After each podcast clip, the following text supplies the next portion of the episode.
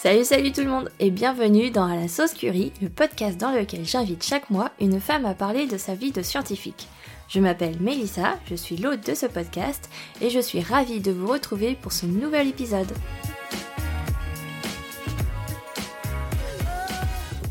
C'est fou ce que l'avenir peut nous réserver des fois. Et si on vous dit que faire de l'informatique peut vous aider à sauver des tortues, faire des courts-métrages et vous emmener au Japon? Vous me croyez pas, hein? Eh bien, Laetitia est là pour vous prouver le contraire. Laetitia est chargée de mission scientifique à l'ambassade de France au Japon, plus précisément au pôle numérique, matériaux et sciences de l'ingénieur. Elle nous raconte notamment comment sa vision ludique des maths, étant petite, l'a amenée à faire une thèse en informatique pour sauver les tortues.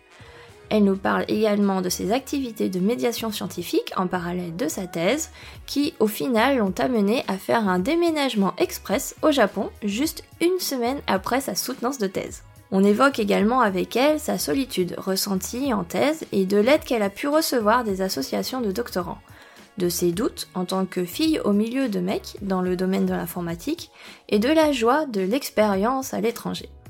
Si vous aimez ce podcast, n'hésitez pas à le soutenir en mettant 5 étoiles sur votre appli de podcast et à laisser un commentaire sympa, des suggestions ou un petit mot gentil. Vos retours sont hyper importants pour moi et m'aident vraiment à améliorer ce podcast. Vous le retrouverez bien sûr sur les réseaux sociaux, Insta, Twitter, Facebook, où je poste mon actu et mes autres activités radiophoniques, des recosciences, bref, plein de petites choses qui sûrement vous intéresseront. Et surtout, si vous voulez m'aider à faire grandir ce podcast, n'hésitez pas à en parler tout autour de vous et à le partager. Je vous ai mis tous les liens dans les notes de cet épisode. Allez, assez parlé, je vous laisse avec Laetitia. Bonne écoute Salut Laetitia Salut Mélissa Comment ça va? Eh ben, ça va plutôt bien. Euh, on est un petit peu en, décalage horaire au niveau des ambiances. Oui. Bon, on va essayer de s'y faire. Je vais essayer de me mettre à ton, à ton horaire, donc parce que Laetitia, donc tu es à Tokyo, c'est ça? C'est ça, ouais. Et donc moi à Cincinnati, je fais un bond dans le temps parce que il est samedi pour toi, c'est ça? C'est vrai, ouais, moi on est samedi matin. Samedi matin et moi il est vendredi soir, donc euh, deux salles, deux ambiances. c'est ça. Et donc Laetitia, mais que fais-tu à Tokyo? Est-ce que tu peux te présenter s'il te plaît? Euh, donc, je suis Laetitia et je suis chargée de mission scientifique euh, à l'ambassade de France, plus précisément au pôle euh, numérique, matériaux et sciences de l'ingénieur. Donc en gros, euh, c'est-à-dire que je travaille, je fais ce qu'on appelle un VIA, donc c'est un volontariat international en administration. et c'est des contrats assez courts, donc c'est un an renouvelable, un an, à l'étranger, dans une ambassade. Donc en administration, c'est dans une ambassade. Et donc moi, je, fais euh, donc ce qu'on appelle chargé de mission scientifique, c'est-à-dire que je m'occupe de la collaboration scientifique entre euh, mon pays euh, d'accueil, donc le Japon, et, entre, et la France. Par exemple, ce que, bah, un, un, truc que font tous les VIA en sciences, c'est par exemple l'écriture de ce qu'on appelle des brèves, c'est-à-dire des petits articles sur ce qui se passe en sciences en ce moment au Japon. Donc là, par exemple, je suis sur euh, l'écriture d'une brève sur euh, une IA, une, intelligence artificielle, pour prédire les inondations qui sont dues au tsunami. Donc en fait, à partir du moment où on enregistre un séisme, bah, cette intelligence artificielle va pouvoir nous dire où est-ce qu'il va y avoir des inondations et donc euh, où est-ce qu'il faut évacuer. Donc voilà, ça c'est une partie de, de, mon travail par exemple. Ok, trop bien. Donc on Ouais, c'est intéressant. Ouais, non, donc on va, on va sûrement en parler un peu plus dans, dans le détail un peu plus tard. Mhm. euh, mais je voulais savoir, d'abord, et c'est une de mes questions préférées, qu'est-ce que tu voulais faire quand tu étais petite? Euh, quand j'étais petite, j'ai voulu faire euh, pas mal de choses en fait, je crois. Donc à un moment, je voulais être astronaute. Euh, parce que je trouvais ça trop cool l'espace. Enfin, je, je, trouve toujours ça trop cool. Euh, mais après, euh, je me suis dit, bon, ça a l'air dur quand même. après, je voulais être fleuriste, donc rien à voir. Mais j'aimais juste beaucoup les fleurs. À un moment, je voulais être chasseuse de tête aussi, mais je crois que je comprenais pas bien ce que ça voulait dire. C'est wanted comme dans les westerns. C'est ça, ouais. exactement. Ou, ou, aventurière aussi. J'étais très, j'étais très triste quand j'ai appris que apparemment euh, toutes les terres euh, émergées avaient été découvertes et que maintenant avec les satellites on n'avait plus trop besoin d'explorateurs donc euh, ah non parce qu'en plus bah, en plus c'est faux enfin c'est vrai qu'il y a ah beaucoup maintenant ben il y c'est vrai que maintenant il y a très très peu de terres où l'homme n'a pas foulé le pied mais hmm. Après c'est faux de dire que on manque d'explorateurs enfin il n'y a plus besoin d'explorateurs parce qu'il y a toujours des il y a toujours des, des mondes à, à explorer. Enfin, style en Antarctique, par mm. exemple. Enfin, c'est. Oui, c'est sûr. Peu, Pas, pas n'importe qui y va, quoi. Donc, on a besoin d'explorateurs pour, euh, pour guider les scientifiques là-bas, quoi. Ouais, tu vois, peut-être que si j'avais su ça euh, il, y a, il y a quoi, 20 ans, peut-être que j'aurais pas, j'aurais pas fait de l'informatique. Mais... Et donc, de aventurière, exploratrice, qu'est-ce qui t'a amené vers l'informatique alors? Euh, alors j'aimais beaucoup les maths et j'étais plutôt, euh, bah, j'étais plutôt forte. Enfin, je trouvais ça euh, vraiment comme un jeu en fait, résoudre des problèmes. ouais, pour moi c'était vraiment on, on, te donne tous les outils et tu as une question et tu dois, tu dois y arriver, tu dois faire un raisonnement pour y arriver. Et je trouvais ça super intéressant, super bien. Et en fait, euh, j'ai choisi euh, l'informatique euh, seulement super tard, en fait, en, en terminale. Euh, je savais pas trop ce que je voulais faire. Je savais que je voulais continuer dans les sciences, mais je savais pas trop dans quoi. Et en fait, je pense que c'est la, toute la hype sur l'intelligence artificielle qui est arrivée jusqu'à moi. Et je me suis dit, mais c'est vrai que c'est trop cool, en fait. Ouais, j'aime bien tout ce qui est science-fiction, etc. Et, et donc, ouais, j'étais je voulais faire des robots euh, au début. Je voulais faire des robots euh, intelligents qui ont des sentiments. Mm. Ouais, mais, gros challenge. Ouais. C'est ça qui devait être cool. Ah ouais, donc les maths, toi, pour toi, c'était un jeu, quoi. Contrairement à la majorité de la population. Euh, pour Après, bon, je dis ça, mais non, mais je dis ça, mais bon, c'est sûr que c'était pas, enfin, c'est pas tous les maths euh, comme ça. Genre, j'aimais beaucoup euh, l'arithmétique, par exemple, mhm. euh, parce que donc c'est c'est avec des nombres entiers, donc tu fais c'est disons des pièces assez simples, mais avec tu peux faire des trucs super compliqués et ça, ça m'intéressait pas mal. Après, bon, les intégrales, c'était pas trop, c'était pas trop mon truc. Oui, ça dépendait du domaine de maths, mais quand même, dans l'ensemble, t'étais pas rebuté par ça. Non. Et, euh, et, et, tu voyais ça plutôt comme un truc plutôt cool, quoi, que, que un truc où non, j'y arriverai pas, je suis trop nulle, quoi. Ouais, ouais, ouais. Mais après, euh, je pense que c'est aussi pas mal. Enfin, bon, c'est difficile de dire, mais en tout cas, mes, mes parents m'ont beaucoup euh, soutenu. enfin, les deux sont scientifiques, donc voilà, ils m'aidaient à faire mes devoirs. Ça aide pas mal, ça, ouais. ouais, c'est sûr. Ah, c'est cool ça. Ouais, parce que enfin, c'est c'est un gros truc par rapport aux maths que euh, justement j'essaye de, de de comprendre sur, sur pourquoi en fait beaucoup de gens euh, butent sur les maths et voient ça d'un air euh, ultra ah là, là c'est trop compliqué, j'y arriverai pas et, et en fait ça te met dans dans une condition où ben si tu te bloques toi-même en fait, c'est sûr que derrière tu te prédisposes en fait à pas y arriver quoi. Et, euh, et, justement comment essayer de, de tourner ça d'une autre manière pour que pour qu'en fait ce soit justement comme tu le dis un peu un jeu au final quoi. Ouais ouais bah alors je sais pas si euh, on pourra en parler plus plus tard mais euh, bah, c'est ce que j'essaye de faire donc j'ai fait un peu je, bah, je, fais un peu de médiation scientifique et notamment j'ai fait des exposés au Palais de la Découverte et c'est exactement ce que j'essaye de faire passer après, euh, ça... bon, après si les gens sont déjà là, ils sont déjà dans un musée scientifique, c'est qu'il y a déjà un intérêt, mais... Ouais, mais pas spécialement pour les maths. Ouais, c'est vrai. Parce que parler de la découverte, il y a tellement de trucs, enfin, c'est vraiment multi-domaine, quoi, donc... Euh. Ah, c'est cool, oh, on va reparler plus tard, alors. Ouais, trop bien. donc, fin de terminale, tu te dis, allez, je vais faire des robots euh, qui ont des sentiments. C'est ça, exactement. Donc, qu'est-ce que tu fais après le bac? J'ai fait une euh, licence, euh, ah, c'est pas un double licence, j'ai fait un double cursus maths informatique. Donc avec une première, euh, un premier semestre assez général où on avait aussi de la physique, de la mécanique, etc. ouais. Ça, c'était pas trop mon truc. donc, j'ai préféré la suite où c'était que maths info. Ok. Et donc, ça, c'était à alors, l'UPMC, donc l'Université Pierre et Marie Curie. Mhm. C'était son nom à l'époque, mais aujourd'hui, ça a changé. C'est Sorbonne Université, campus Jussieu, je crois, quelque chose comme ça. Ça, ça a beaucoup changé de nom, et, euh, et ouais, franchement, j'ai beaucoup aimé euh, l'ambiance. En fait, comme c'était un double cursus, euh, on était en une classe, en fait, on était une classe qui avait euh, tous les cours euh, ensemble. Et quand on était en amphi, on était avec d'autres personnes, mais sinon, on était une trentaine de personnes à suivre tous les cours ensemble. Et ça, ça a vachement. Enfin, je trouvais ça vachement bien par rapport. J'ai parlé à d'autres amis qui ont fait la fac aussi.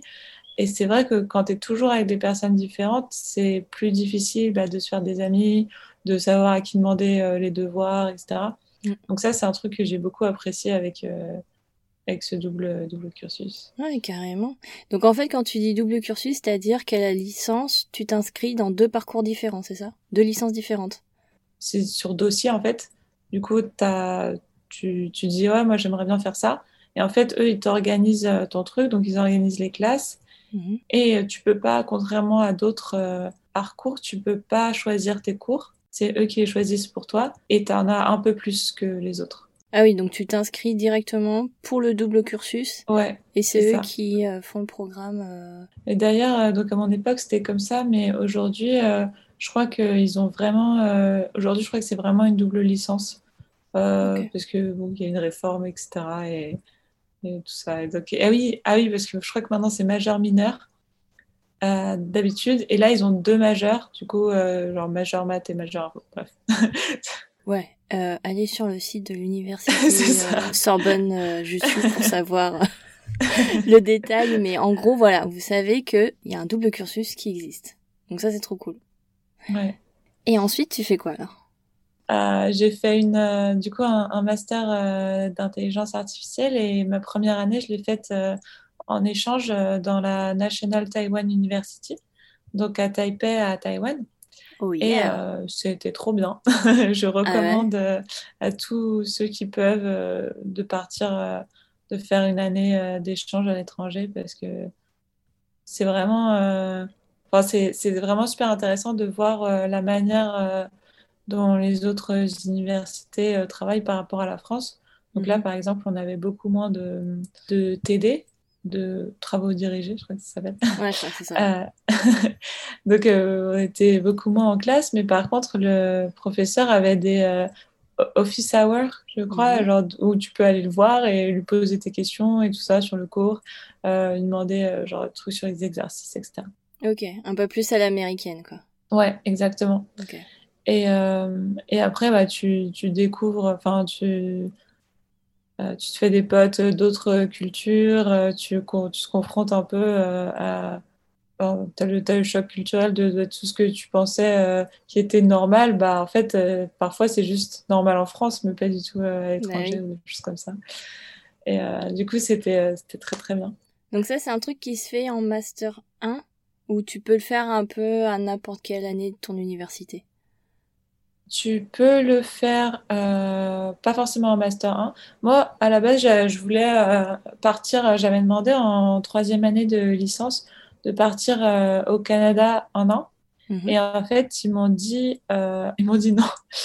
ils m'ont dit, en fait, ce serait mieux que tu partes après parce que la, la troisième année de licence, c'est une année diplômante.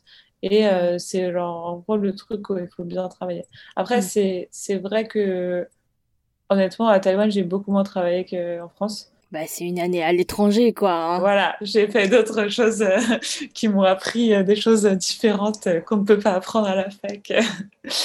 Mais, et du coup, bah, ouais, franchement, je pense... moi, je suis très heureuse d'être partie à ce moment-là. parce que aussi, bah, tu es un peu es plus mature aussi et tu as Bon, après, ça, ça, dépend des gens, hein, mais moi, en tout cas, je regrette pas du tout de partir à ce moment-là et à cet endroit-là aussi. Ouais, c'est ça. Pourquoi Taïwan? Bah, en fait, à la base, je voulais aller au Japon, mais euh, les, les années euh, scolaires euh, marchaient pas vraiment pareil. Donc, les semestres commençaient en mars. Et donc, ouais, ça marchait pas pour moi. du coup, j'ai pris bah, le truc le plus près.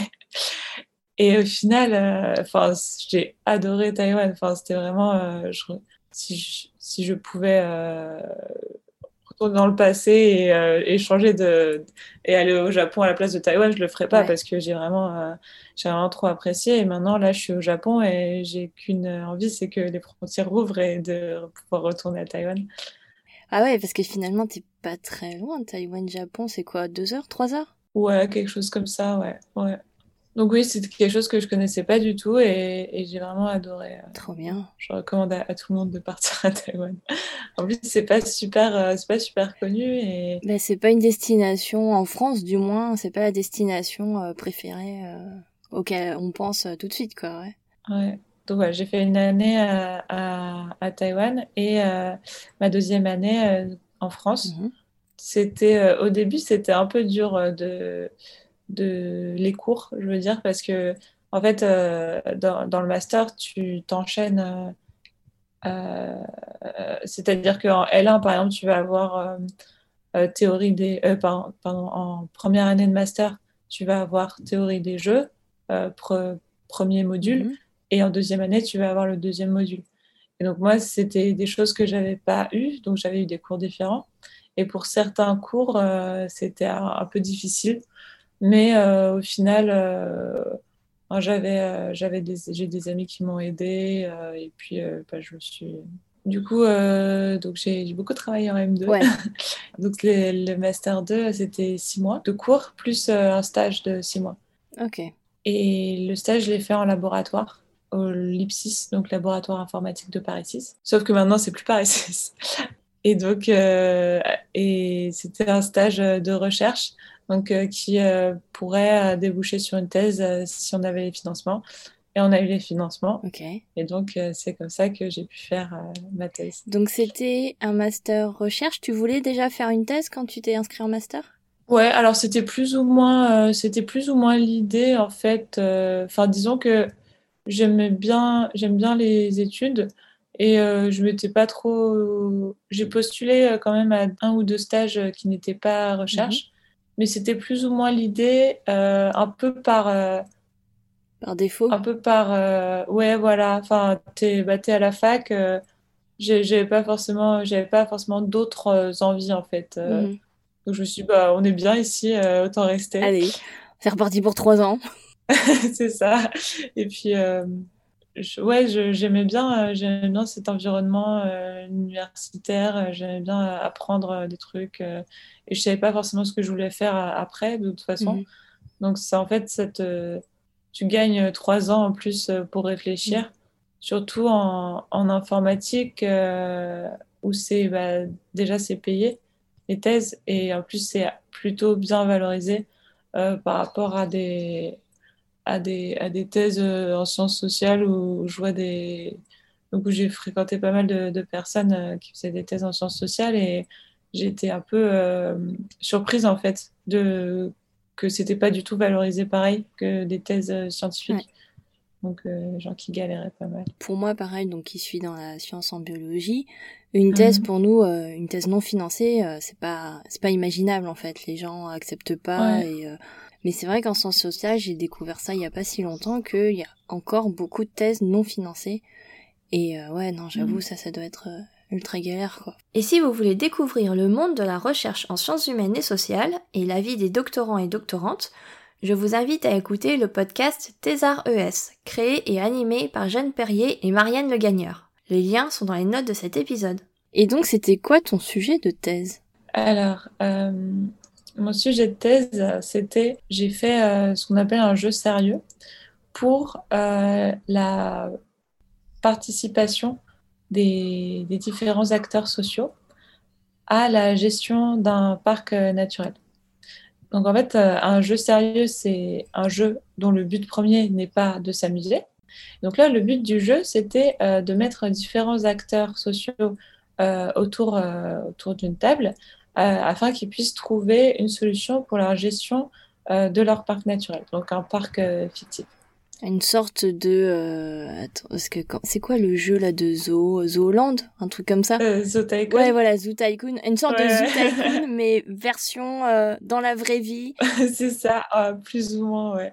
Exactement. Donc, euh, donc sauf que nous, c'était donc dans, dans Zoo Tycoon, ça pourrait plutôt s'apparenter à une simulation informatique, mmh. parce que tu as, as les les touristes euh, qui, euh, qui bougent, tu peux les voir bouger, tout ça. Pareil pour les animaux, tu peux les voir bouger, etc. Euh, là, c'était plutôt une simulation mathématique. Mhm. Donc, mon background de, maths, ça m'a pas mal aidé là-dessus. et en fait, on avait des équations qui décrivaient le nombre de touristes, le nombre d'animaux. on avait aussi mis le capital des pêcheurs. Et en fait, dans ces équations, tu as des paramètres spéciaux qui, sur lesquels tu peux influer. Par exemple, euh, on peut dire qu'on va nettoyer les plages. Donc, si on nettoie les plages, on enlève tous les sacs plastiques. Bah, du coup, c'est plutôt bien pour les tortues. Euh, parce que les tortues, elles peuvent mourir à cause des sacs plastiques euh, en les ingurgitant. Et donc, on a des paramètres spéciaux dans les équations qui vont permettre d'influencer ces équations. Et les différentes personnes doivent dire bah, qu'est-ce qu'elles elles veulent pour la réserve. Par exemple, est-ce qu'elles veulent avoir euh, plus de 10 euh, 000 touristes euh, par an? Est-ce qu'elles veulent avoir plus de 5 000 animaux par an, etc. Et mhm. comment elles comptent faire pour y arriver? Donc, grâce à ces, ces paramètres donc de, de, moyens d'action qui vont servir aux différentes personnes à, à faire en sorte d'avoir plus ou moins de tortues, plus ou moins de touristes, etc. Donc ça, c'est ce qu'on appelle la théorie de la viabilité. Euh, et euh, bah, il y avait une de mes, une de mes encadrantes qui était euh, spécialiste là-dessus, donc qui m'a beaucoup aidé. avant, avant de commencer la thèse, je connaissais pas du tout ce concept. Et du coup, j'ai découvert ça, je trouvais ça très intéressant, particulièrement en, en écologie, en fait, parce que ça va te permettre de trouver les moyens pour ne pas dépasser un certain seuil ou alors ne pas aller en dessous d'un certain seuil, donc ça peut être pollution euh, ou alors euh, de, euh, un, certain nombre d'animaux, tu sais qu'en dessous duquel eh ben, ils vont plus pouvoir, l'espèce va disparaître ou quelque chose comme ça. Ah ouais, donc c'est ce, cette, cette, théorie en fait qui est utilisée pour savoir combien de, pour, de, de pourcentage de CO2 euh, dans l'atmosphère qu'il faut sans que la Terre explose, ou alors euh, combien d'animaux il faut euh, qui restent euh, dans telle réserve pour que l'espèce survive, sinon elle est considérée en voie d'extinction, ou ce genre de choses, c'est ça? C'est basé sur cette théorie? Alors je sais pas, je sais pas exactement. Je sais que ça pourrait être utile pour ça. En fait, le, le problème en ce moment avec cette théorie, c'est donc on a besoin d'équations. Mm euh, contrôlées, c'est-à-dire en fait qu'on euh, on a nos paramètres spéciaux euh, que l'on peut modifier. Donc, par exemple, pour le parc, c'était retirer ou pas les sacs plastiques. Mhm. Et en fait, on a très peu de modèles comme ça, c'est-à-dire que généralement, on ne sait pas vraiment l'effet que va avoir le fait de retirer des sacs plastiques ou pas. On se dit, bah ouais, ça, ça va être mieux, mais on ne sait pas à quel point ça va être mieux. Et euh, donc, en fait, ça, c'est euh, un, un problème parce que c'est pas quelque chose euh, qu'on va tester, en fait. Pour tester ça, il faudrait, par exemple, bah, laisser tous les sacs plastiques, voir ce qui se passe pendant une semaine. Est-ce qu'il bah, y a plus de tortues, moins de tortues, combien, etc. Ensuite, on, les, on enlève, la moitié, on regarde. Ensuite, on en enlève encore, on regarde. Et donc ça, c'est pas, pas du tout des expériences qu'on fait. Ouais. Ouais, il y a un côté euh, expérience euh, empirique dans la vraie vie qu'il faudrait faire pour voir euh, si ça a vraiment un effet ou pas, quoi, c'est ça?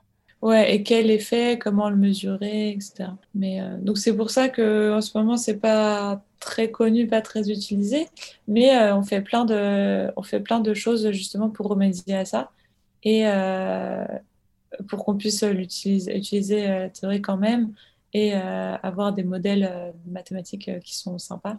D'où la recherche nécessaire dans, dans ce domaine. Ok. Ouais, tout à fait. Parce que c'est un, c'est un truc, ça, où je, me, où je me posais la question justement à quoi ressemble un labo de recherche en informatique? Parce que, enfin, en gros, à part des ordinateurs. oui, bah, c'est ça. Hein, nous, on a Alors, bon, moi, j'avais juste mon ordi, donc c'est pas, pas, très, pas très fun. Par contre, mon co-bureau avait lui des, petits, des petits robots, donc ça c'était ah. sympa. après, on a alors, je sais pas ce que c'était euh, exactement. J'ai toujours pas de... compris si c'était ou bien euh, une base, de, une base de données, donc plein de, disques durs, ou alors si c'était un super euh, calculateur, donc pour faire les calculs très vite. Mais il y avait un, gros truc lumineux dans un coin. donc, donc voilà, c'est, on a parfois des petits robots, parfois des super calculateurs. D'accord. Et euh, voilà. Mais sinon, euh, non, c'est beaucoup moins, c'est beaucoup moins rigolo euh, que mes amis qui faisaient de la biologie ou de la chimie, ou même j'ai un ami qui faisait de la, qui faisait des trucs avec des lasers. Et donc, il avait une salle avec écrit attention, ne pas rentrer, expérience en ah, cours, etc. Donc, ça, c'était très. J'étais très jalouse de ces amis-là. Ouais, mais toi, tu essayais de sauver des tortues. Ouais, c'est vrai, c'est ce que je leur disais. Ouais, toi, t'as des rayons laser trop cool, mais moi, je sauve des tortues. Exactement. ok, donc ta thèse, en gros, c'était euh, mettre au point des, une méthode de, de, calcul pour évaluer, en fait, comment une intelligence artificielle peut prendre des décisions sur, des prises de décision sur un écosystème, en fait, c'est ça? Euh, Oui, alors en fait, moi, c'était euh, intelligence artificielle dans le, dans le sens, euh, donc pas dans le sens qu'on qu'on imagine maintenant, mais c'est plutôt aide à la décision. C'est-à-dire, c'est pas l'ordinateur qui va prendre les décisions, c'est l'ordinateur qui va, en gros, t'expliquer quelles sont les possibilités et quelles sont les conséquences. Donc, par exemple, c'est exactement ce qu'on utilise quand on veut aller d'un point A à un point B, qu'on sort une application, et l'application, elle va nous dire, bah, tu as ce chemin-là, c'est bien parce que c'est direct, euh, donc, tu n'as pas de changement à faire en métro, par exemple, mais euh, tu vas marcher plus. Par contre, euh, ce chemin-là, tu marches moins, mais par contre, tu as un changement. Donc, c'est une intelligence artificielle qui te propose des solutions par rapport à un problème donné, et après, c'est à toi de choisir, en mm. fait, l'option que tu veux, quoi. C'est ça. Ok. Et comment tu as vécu ta thèse, alors? Donc Parce que c'est trois ans en informatique, c'est ça? Ouais, c'est ça. trois ans, en fait, j'ai final, j'ai presque fait quatre ans sur ce sujet-là parce que j'ai commencé donc en stage. Et ensuite, j'ai eu un prolongement de quelques mois. Ah oui, c'était déjà ton sujet de Master 2, c'est ça? Ouais, c'est ça. Alors, euh, comment je l'ai vécu? Bon, alors je suis, je suis contente euh, d'avoir fini, euh, même si c'était une, une super expérience. Enfin, franchement, je trouve que j'étais vraiment avec une super équipe. donc, j'avais trois encadrants. Ah oui. Ouais, donc euh, une euh, plutôt maths, un plutôt informatique et une euh, en sciences sociales. Ok. donc, qui nous aidait pour toutes les questions de est-ce que c'est réaliste ou pas la manière dont on propose de gérer le parc naturel? Mhm. Est-ce que notre modèle, il est réaliste ou pas, etc. par rapport à la réalité du ouais. Et donc, euh, j'étais très contente euh, d'avoir euh, ces personnes-là qui m'encadraient. Après, j'étais, j'étais un peu, disons qu'il y avait, j'étais la seule doctorante de, de l'équipe. Mmh. les, mes directeurs n'étaient pas dans mon labo. Du coup, parfois, j'étais un peu, j'étais un peu toute seule. Mais, mais, du coup, c'est pour ça aussi que j'ai rejoint une association de doctorants. Mmh.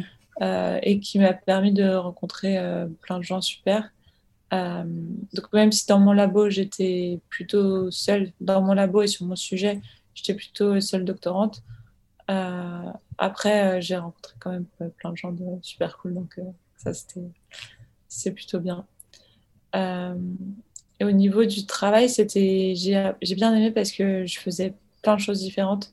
Donc, euh, j'ai travaillé sur les modèles, mais du coup, ça m'a fait lire, euh, donc plutôt mathématiques, mais en même temps, ça m'a fait lire plein de trucs euh, sur les tortues et, et le tourisme et les pêcheurs et tout ça. Donc, j'ai appris plein de choses sur plein de différents sujets. Ça, c'est quelque chose que je trouve super. Enfin, c'est aussi pour ça que je fais le métier que je fais aujourd'hui. C'est parce que j'aime bien toucher un peu à tout et pas rester tout le temps à faire la même chose. Ouais, qui aurait dit en faisant une thèse d'informatique, t'aurais appris sur les tortues et les pêcheurs Ouais, c'est ça, exactement. Et ouais, donc il y avait ce, côté-là. Ensuite, il y a eu le, le côté code, donc il fallait que je code le jeu. Donc mhm. ça, pareil, j'ai appris plein de trucs. donc je l'ai fait en, en, web. Donc c'est un truc que j'avais fait en licence il y a fort longtemps et là je me suis remis dedans, c'était plutôt marrant. Et ensuite il y a eu la partie test, donc pour tester l'outil et ça pareil c'est un truc que j'avais jamais jamais fait, de réfléchir à comment est-ce qu'on fait une expérience, comment faire pour garantir la fiabilité de nos résultats, etc.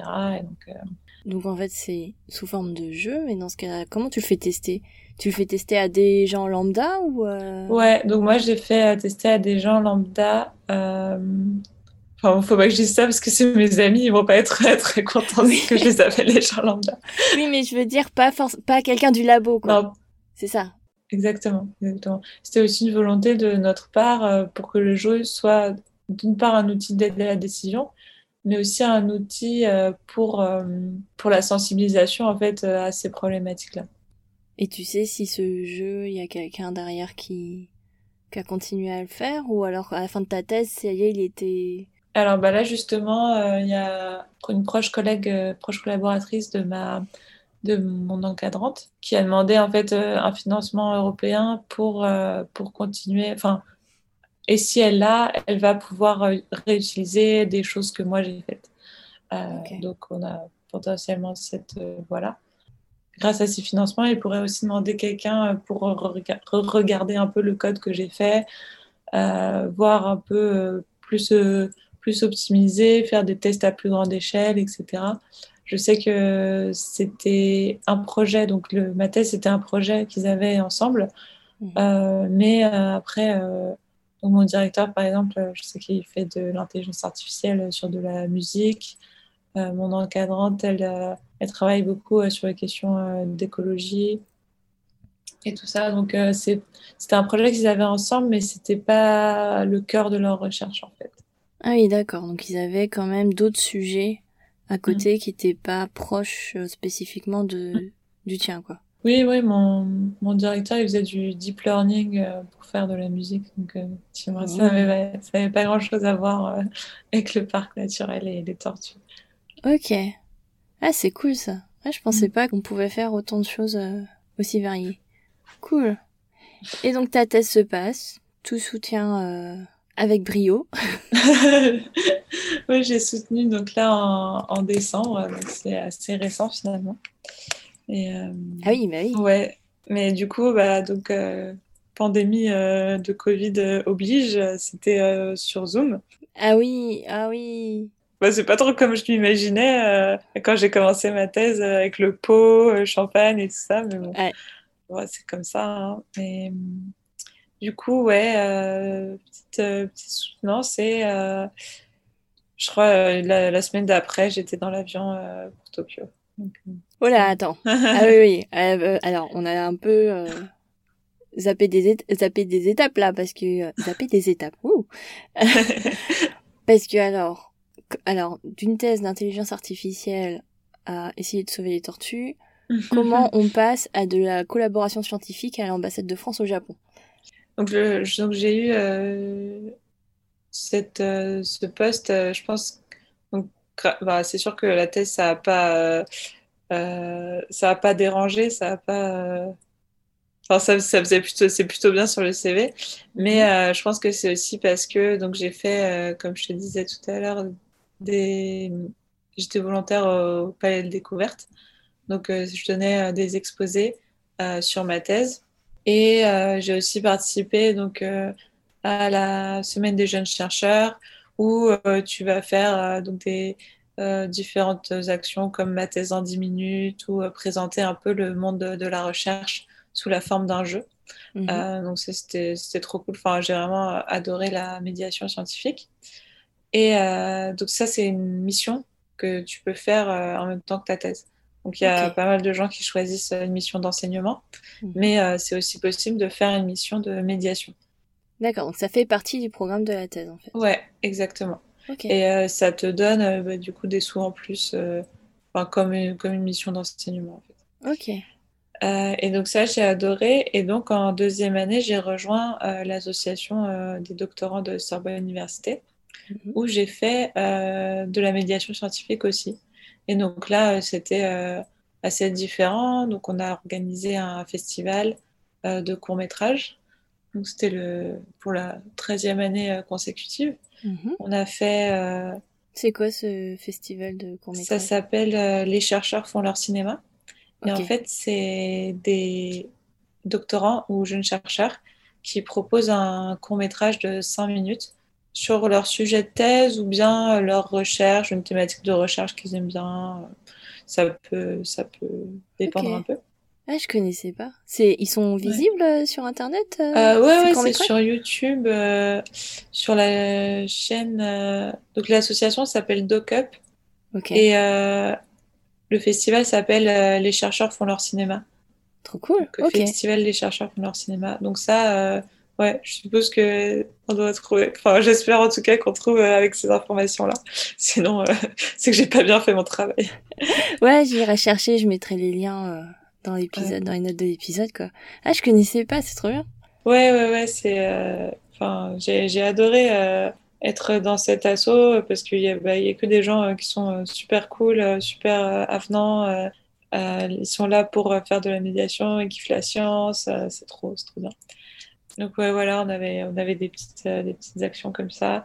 On avait aussi les chercheurs vont à l'école, donc ou des, ou des doctorants, jeunes chercheurs vont dans les écoles euh, pour parler. Donc, il y avait un truc sur les, sur les planètes, donc euh, un exposé atelier plutôt sur les planètes, un autre sur la nourriture, etc. Ok. Donc, euh, ouais, grâce à ça, j'avais déjà un peu mis la main à la pâte dans tout ce qui est organisation d'événements. Au Palais des Découvertes, j'avais aussi écrit un article aussi pour, pour la revue du Palais.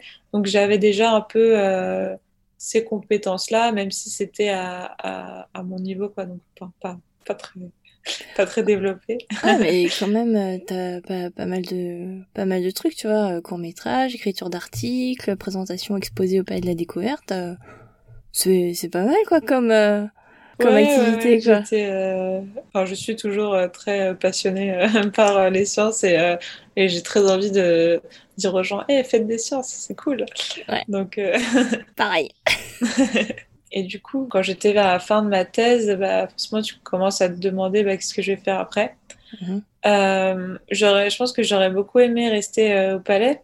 Le problème, c'est que quand je finissais ma thèse, le palais fermait pour rénovation pendant 4 ans. Et même, même si ça fermait pas, c'est assez compliqué d'avoir un poste là-bas.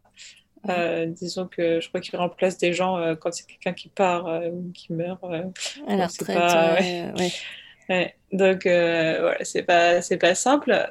Et mais du coup, mon autre idée, c'était vraiment que j'avais envie de, de partir, de, de, repartir à l'étranger pour quelques temps. Mhm. J'avais entendu parler euh, plutôt des VIE. Donc les VIE, c'est Volontariats internationaux en entreprise. Euh, et donc il y a un site dédié pour euh, regarder ça qui s'appelle CV Web. Et tu as toutes les offres. Et donc je, regardais de temps en temps. Et j'ai vu des, des postes de euh, chargé de mission scientifique. Et en fait, euh, je me suis dit, mais c'est trop bien, mais c'est moi en fait. Euh, où tu vois, donc tu as euh, rédaction de brèves, organisation d'événements pour la coopération franco-japonaise. Donc tu touches un peu à toutes, toutes les disciplines, etc. Et du coup, j'étais j'étais trop partante pour faire ça. Tu visais le Japon en cherchant ça? En fait, comme donc bien sûr tous les pays sont pas disponibles parce que euh, bah, déjà il n'y a pas bah, a pas des ambassades partout. Donc par exemple on n'a pas d'ambassade à Taïwan. Euh, et aussi donc comme c'est des contrats de deux ans parfois tu vas pas tu vas juste euh, louper euh, l'année mais moi ouais moi à la base je je visais pas forcément le Japon. Je me dit l'Asie ce serait cool mais après, j'ai aussi vu un poste en Norvège et je me suis dit, ah oui, euh, je vais aller là-bas, je vais voir les aurores boréales, je vais caresser euh, des euh, cerfs, comment, comment on appelle ça des... Les, les élans, les caribous. Ouais, voilà. caribous, je crois que c'est Canada et élan, c'est en Europe, je crois, c'est un truc comme ça. je vais faire du chien de traîneau sous les aurores boréales avec mon caribou. et du coup, je me suis bien renseignée sur la Norvège. Quand j'ai postulé. Et, et, maintenant, bah ouais, j'ai trop envie d'y aller. forcément, j'irai un jour. Mais ouais, non, mais quand j'ai vu l'offre pour le Japon, genre j'ai tout arrêté, j'ai raté tout ce que je faisais. Je me dis, ah non, là, il faut que je le laisse, c'est pour moi. c'est vraiment mon truc. En plus, c'était comme le Japon, c'est une grande ambassade. Mmh. Il y, a, y, a, deux chargés de mission scientifiques. Euh, donc ma collègue qui est sciences de la vie et environnement, et mhm. moi qui suis plus euh, sciences du numérique, sciences de l'ingénieur, matériaux. Ok. Donc c'est plus euh, spécialisé, donc c'était vraiment. C'était pile poil ton profil, quoi. Franchement, j'étais là, yes, c'est moi. donc t'as postulé, t'as tout arrêté, t'as postulé. Ouais, c'est ça. Et, j'ai pas eu de réponse pendant deux mois à peu près, donc je me suis dit, bah, ah c'est mort. Et, et, à un moment, on m'a rappelé, on m'a dit, oui, bonjour c'est euh, le ministère des Affaires étrangères. Mon Dieu, qu'est-ce qui se passe? Et euh, ils m'ont dit oui, euh, ok, pour un entretien pour le poste au Japon. Trop bien. Trop bien. Ouais. Et donc, tu as commencé ce poste-là donc en décembre. Parce que tu as dit que tu soutiens, tu as soutenu ta thèse. Ouais. Et une semaine après, tu étais dans l'avion, c'est ça? Ouais, c'est ça. Donc. Ok. Ouais, j'ai, en fait, j'ai dû avancer à ma date de soutenance pour pouvoir partir. Euh, parce que donc à la base, j'avais eu, je crois, euh, trois mois de prolongement. Et au mhm. final, j'ai demandé, euh, ah bah, au final, est-ce qu'on peut dire deux mois et demi? Donc, généralement, c'est plus simple, ouais, c'est plus simple dans ce sens-là de demander un peu moins qu'un peu plus. Ouais. Donc, voilà, j'ai un peu rushé pour la, pour la rédaction, pour finir la rédaction, mais c'est une bonne motivation, hein. Ouais, ça c'est clair. et alors, donc, comment et comment se passe ton arrivée au Japon? Parce que là, ça fait donc trois mois que tu y es, c'est ça? Ouais, c'est ça. Donc, euh, bah, ça s'est euh, ça s'est bien passé. Euh, donc, j'ai commencé avec le Covid, j'ai commencé par une par deux semaines de de quarantaine. Normal. Mais bon, au final, ça m'a permis de me remettre du décalage horaire et tout ça. Mhm. Et puis j'ai commencé direct en télétravail par la rédaction d'un rapport euh, sur euh, l'informatique euh, au Japon. J'ai pu faire plein de recherches et tout ça, c'était intéressant.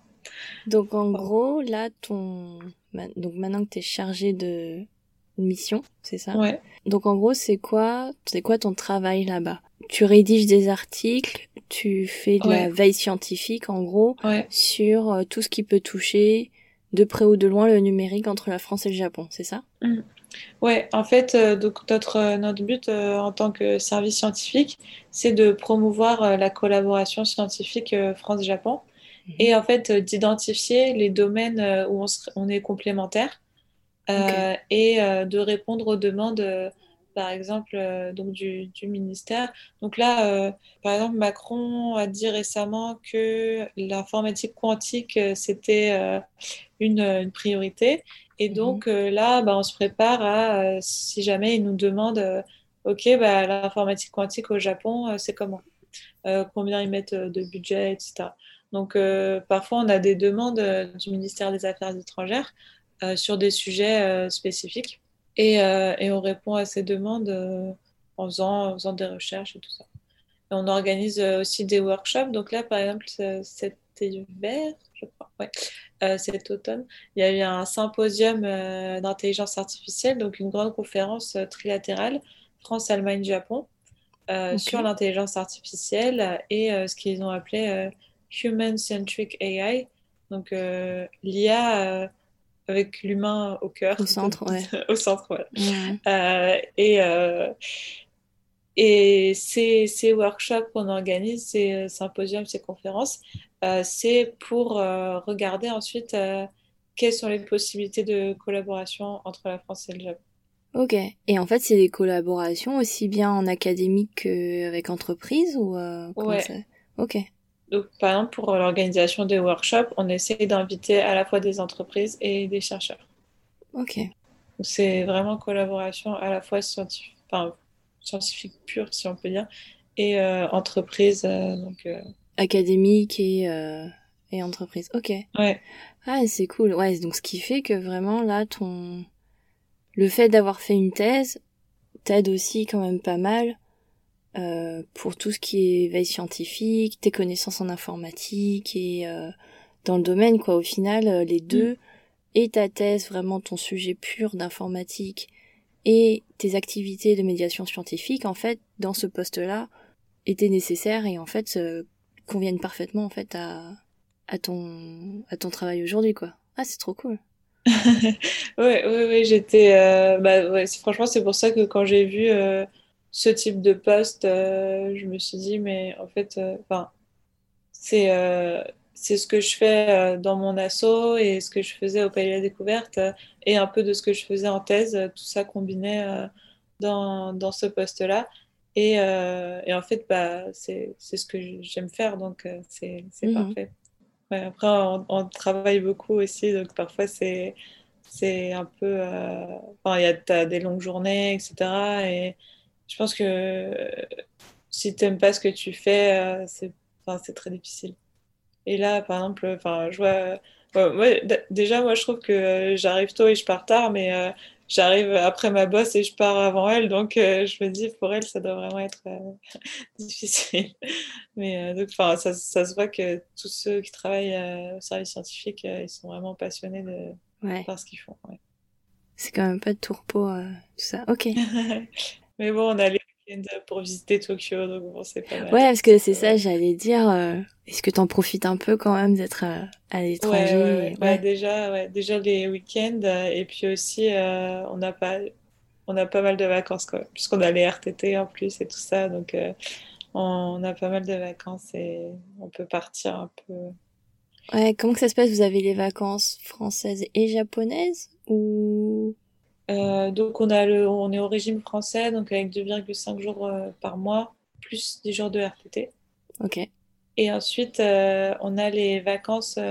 alors, ça, dépend de ton statut en fait. S'il y a des gens qui ont tous les jours fériés japonais, mhm. il y en a qui en ont un peu moins.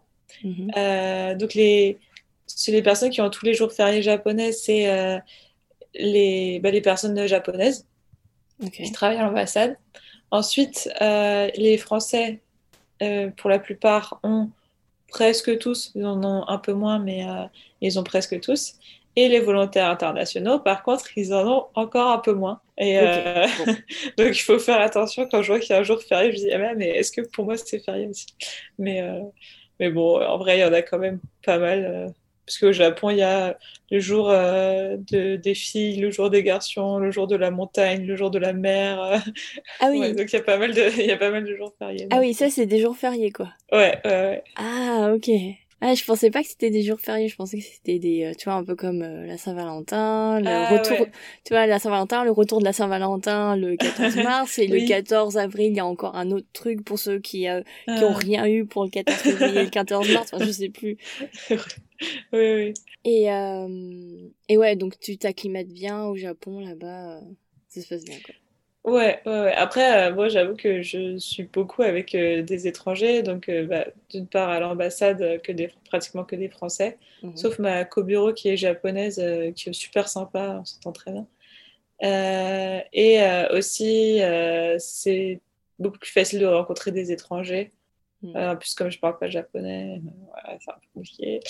Mais oui, sinon, sinon ça se passe très bien au niveau social j'avais un peu peur au début puisque j'ai entendu que, que voilà, au Japon, les gens peuvent se sentir seuls, etc. Euh, ce que je comprends, enfin, je vois comment on peut se sentir seul et tout ça, mais du coup, j'ai vraiment essayé d'aller euh, euh, out of my way. j'ai essayé de, de, vraiment prendre sur moi et d'aller vers les gens, d'aller vers les, les cours, les trucs de jeux de société, tout ça, genre pour vraiment rencontrer du monde. Ok. Ça a plutôt bien marché. Donc, c'est bien. bon, mais trop cool.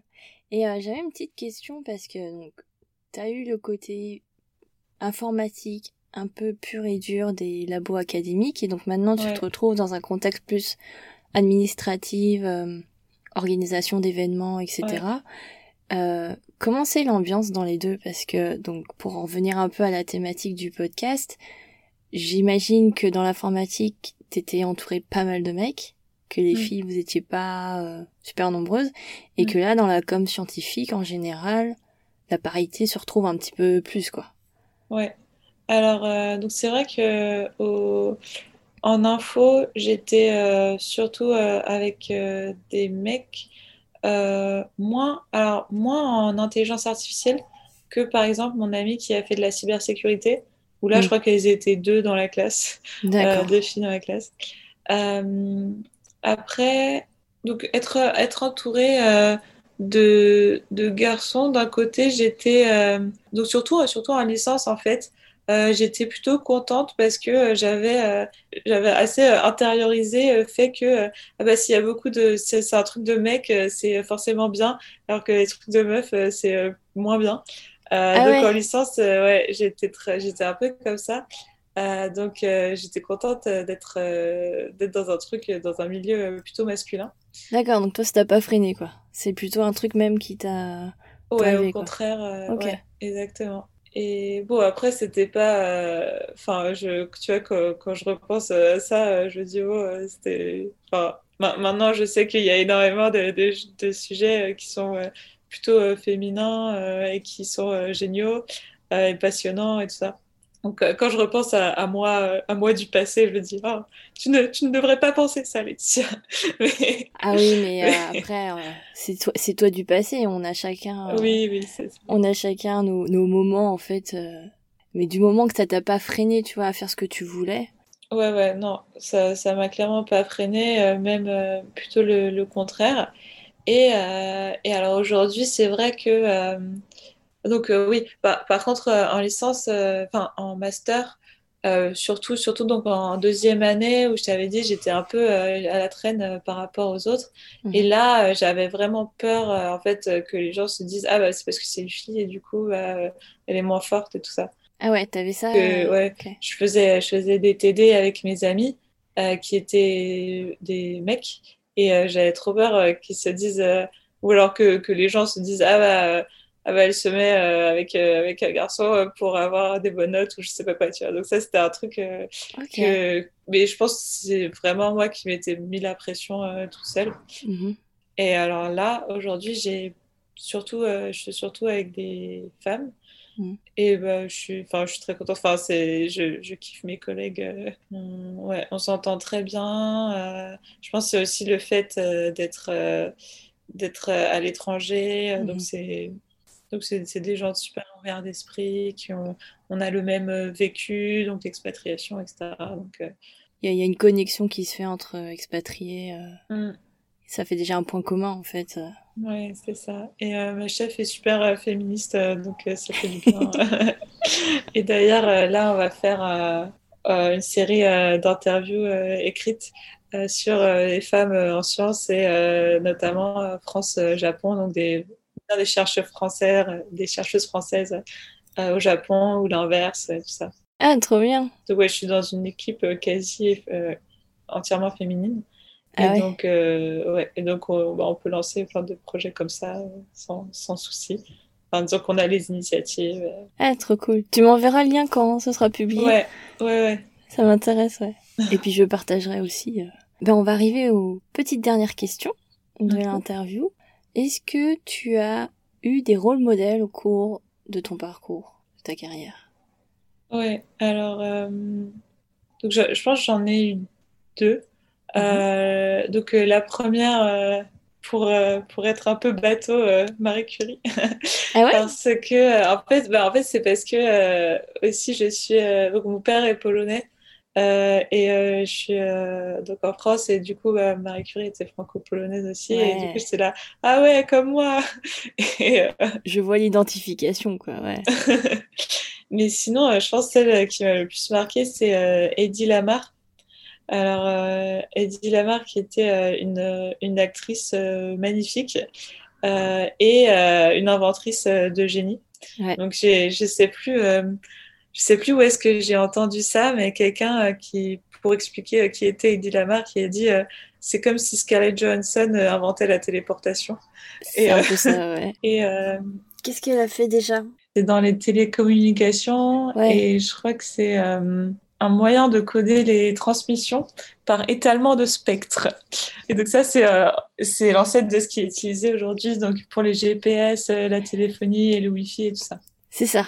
Ok. Et donc, en fait, je pense que ça m'a pas mal aidé à, réconcilier, euh, donc, comme je te disais euh, au début, euh, bah, le fait qu'en licence, j'étais un peu je rechignais un peu tout ce qui était trop féminin, mhm. alors que pourtant, bah, voilà, j'aime j'aime la mode, j'aime, je sais pas, les, les, les, dessins animés pour filles et tout ça. Et en fait, mhm. j'aime bien maquiller et tout ça. Et, et de voir que bah, tu as, une femme comme ça qui qui n'hésite pas à faire les deux, en fait, elle se pose même pas la question. Alors, mm. elle, euh, elle, est, elle, est, trop belle, trop bien, trop bien habillée, euh, super, super actrice, tout ça, super glamour, etc. Et ensuite, euh, alors chez elle, elle fait des super inventions de malade et tout. Et donc, c'est vraiment, je me suis dit, ah ouais, stylé, stylé. moi aussi, moi aussi, je veux faire ça. Comment t'as entendu parler d'elle Parce que moi, j'ai entendu parler d'elle que assez récemment, au final, avec, je crois que c'est Pénélope Bagieux dans Les culottés qui a fait un, un portrait d'elle Eh bah, je sais plus. euh, Peut-être sur YouTube, parce que je regardais pas mal, enfin je regarde toujours d'ailleurs, pas mal de, de médiation et vulgarisation scientifique. Mmh. Et il devait y avoir euh, quelqu'un qui parlait euh, donc des femmes dans l'informatique ou quelque chose comme ça. Ok. Et ouais, et du coup, euh... ah, parce que ah, donc il y a une, troisième euh, femme que bah, j'aime euh, beaucoup qui est Ada Lovelace, qui est un peu la, enfin, la pionnière en informatique. Voilà, pionnière en informatique. Et, et elle, donc mon père m'avait offert un livre dessus. Ah, et peut-être que c'est en faisant des recherches sur elle et en m'intéressant aux femmes dans l'informatique que j'ai que je suis tombée sur Eddie Lamar. Ok, cool. Ah ouais, non, parce que souvent, euh, cette question-là, euh, enfin, même moi, euh, quand j'y réfléchis, a un petit temps de réflexion quand même. Ouais, mais comme, comme j'ai écouté les autres podcasts, je me suis préparée. Ah, préparée. Bien joué. Bien joué. Et donc, tu dois connaître la dernière question aussi, qui est quel conseil tu donnerais à une lycéenne étudiante qui veut se lancer dans dans l'intelligence artificielle ou mhm. euh, la, la, communication scientifique? Je pense que le plus important, c'est d'être, euh, d'aimer, euh, d'aimer ce qu'on fait en fait. et même si, même si au début on n'y arrive pas, même si au début c'est difficile, moi j'avais, j'avais un problème au, au, lycée, c'était que en fait, même si j'aimais les maths, bah, j'étais pas j'étais pas si forte que ça et je voyais d'autres gens qui étaient meilleurs que moi et c'est des gens qui voulaient peut-être même pas faire des maths après. Donc je me suis dit mais euh, au final euh, bah enfin pourquoi euh, c'est pas juste? Mais mais le fait d'aimer ce qu'on fait et de pas forcément le faire pour les autres ou pour dans un but précis mais de faire les choses parce qu'on les aime mmh. ça je pense c'est super important et si on, si on aime faire quelque chose, ben, on va continuer à le faire et si on continue à le faire, bah forcément, on va être meilleur et forcément, ça va nous ouvrir des portes et tout ça. Donc, euh, je pense euh, vraiment se réfléchir, à, réfléchir à ce qu'on aime euh, faire et à pourquoi on aime le faire. moi, j'ai pas eu ce problème, mais j'ai des amis en, qui ont fait prépa, qui, quand, quand elles sont arrivées, bah, elles aimaient les maths, la physique, tout ça. Et en fait, bah, elles en ont tellement bouffé qu'au final, bah, tu sors de là un peu dégoûté. Enfin, euh, en tout cas, pour, pour elle, c'était le cas, leur cas. Et euh, donc, ouais, se souvenir de pourquoi on fait les choses et qu'est-ce qu'on aime faire. Et... Ouais, suivre ce qu'on aime, en fait. Ouais. Suivre son cœur. C'est ça.